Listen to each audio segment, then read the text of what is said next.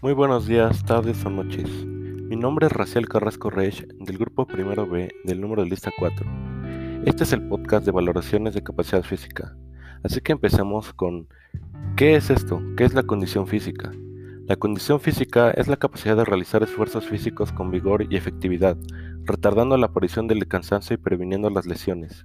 Tener una buena condición física no consiste en ser un grande superdeportista, sino en desarrollar las capacidades y cualidades físicas para realizar con éxito las actividades físicas en las que se participe. La condición física se relaciona con la salud de la persona. Se pueden distinguir dos tipos de condición física, la condición física general y la condición física especial. La general sería aquella que nos data del grado de eficacia necesario para desenvolvernos en la vida cotidiana. Es el fundamento de una buena salud. Y la física especial sería una parte de una buena condición física general y es particular para cada actividad deportiva. Aunque al nacer venimos marcados por algunos factores genéticos que determinan una condición física como buena, muy buena o excelente, y además existen causas que limitan el desarrollo de la misma o que contribuyen a que ésta se deteriore, principalmente la falta de ejercicio, el exceso de comida y o nutrición deficiente el consumo de tabaco y alcohol, el factor determinante de la condición física se relaciona con su concepto de desarrollo. Es decir, la condición física depende del trabajo que se realice para mejorarla o mantenerla. ¿Qué es la evaluación física deportiva? Son las pruebas que realizamos con finalidad de medir y valorar las diferentes cualidades físicas básicas, en sus diferentes facetas. La medición y valoración de esas cualidades nos informa del estado actual del deportista. Pero ¿cuándo evaluamos la condición física? Existen tres momentos en, el que lo hacemos. La evaluación inicial, para conocer el punto de partida y establecer el objetivo general. Se suele tener en cuenta los riesgos de la persona, el estilo de vida, la actividad física indicada y contraindicada. Evaluación procesual. Durante el proceso de evaluación se controla el estado de la condición física. La evolución, el proceso de entrenamiento, el reajuste de los objetivos. Y la evaluación final. Tras la realización del plan de entrenamiento se evalúan los objetivos cumplidos, revisando el estado de salud de la persona. ¿Cómo evaluamos la condición física? Existen multitud de pruebas que permiten medir la condición física, aunque los más que suelen tener categorización son tres tipos de pruebas.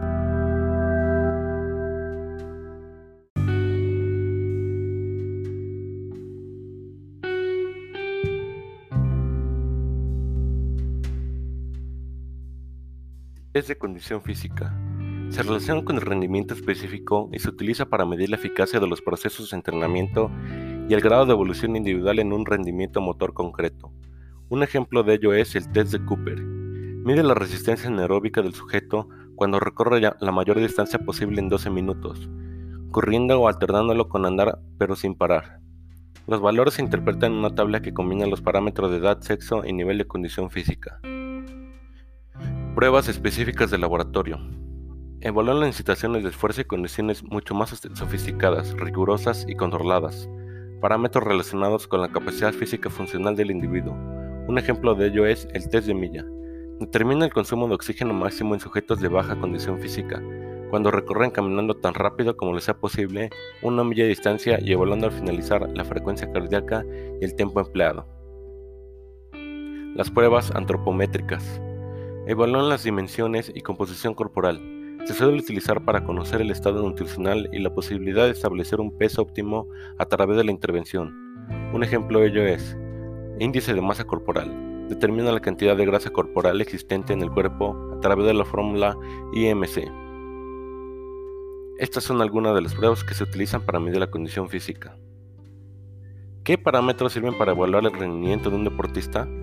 A la hora de evaluar nuestro rendimiento, todos nos entendemos cuando hablamos de ritmos y velocidades. Sabemos que es correr 4 minutos por kilómetro y pedalar a 4 kilómetros por hora. Pero más allá de ritmos y velocidades y sensaciones, existen parámetros que se obtienen en las pruebas de esfuerzo que permiten evaluar de forma objetiva nuestro rendimiento y evolución. Todos hemos, todos hemos oído hablar de ellos, frecuencia cardíaca máxima, FCM y consumo de oxígeno o VO2, VO2 máximo, umbrales anaeróbico y aeróbico, pero es posible que no conozcamos bien su significado y los parámetros fundamentales. Fundamentales. Se obtiene mediante la realización de una prueba de esfuerzo.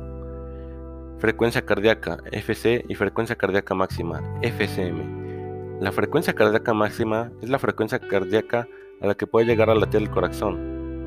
Rara vez se alcanza y si se hace es de forma puntual y no se puede mantener más allá de segundos. Su valor depende de la edad y de factores genéticos.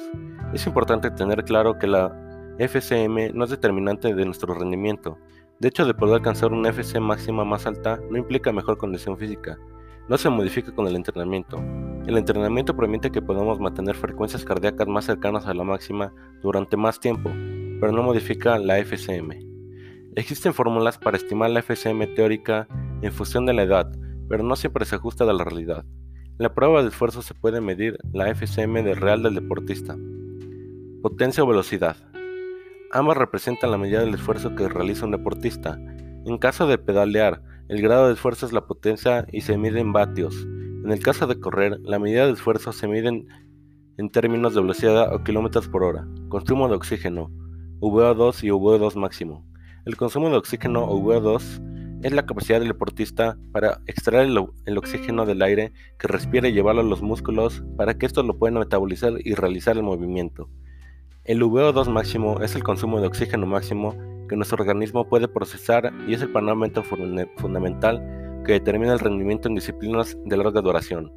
El VO2 máximo viene determinado genéticamente y el, de larga duración, el VO2 máximo, tiene determinado genéticamente y el entrenamiento tan solo puede mejorarlo un 15 a 20%. Por este motivo existen atletas privilegiados que independientemente de las horas que entrenen, tienen una capacidad física superior a la media en cuanto a deportes de fondo porque están dotados genéticamente con un VO2 más, máximo más alto. Sujetos no deportistas se mueven en, en valores de 45 miligramos por kilómetro por minuto, los buenos fundistas aficionados pueden llegar a 55 a 65 miligramos entre kilómetros entre minuto. Los fundistas de élite tienen valores entre 70 y 80. Las pruebas de esfuerzo nos darán nuestro VO2 máximo y ese consumo de 0,2 le corresponden FC, FC y una velocidad de carrera o potencia de pedaleo.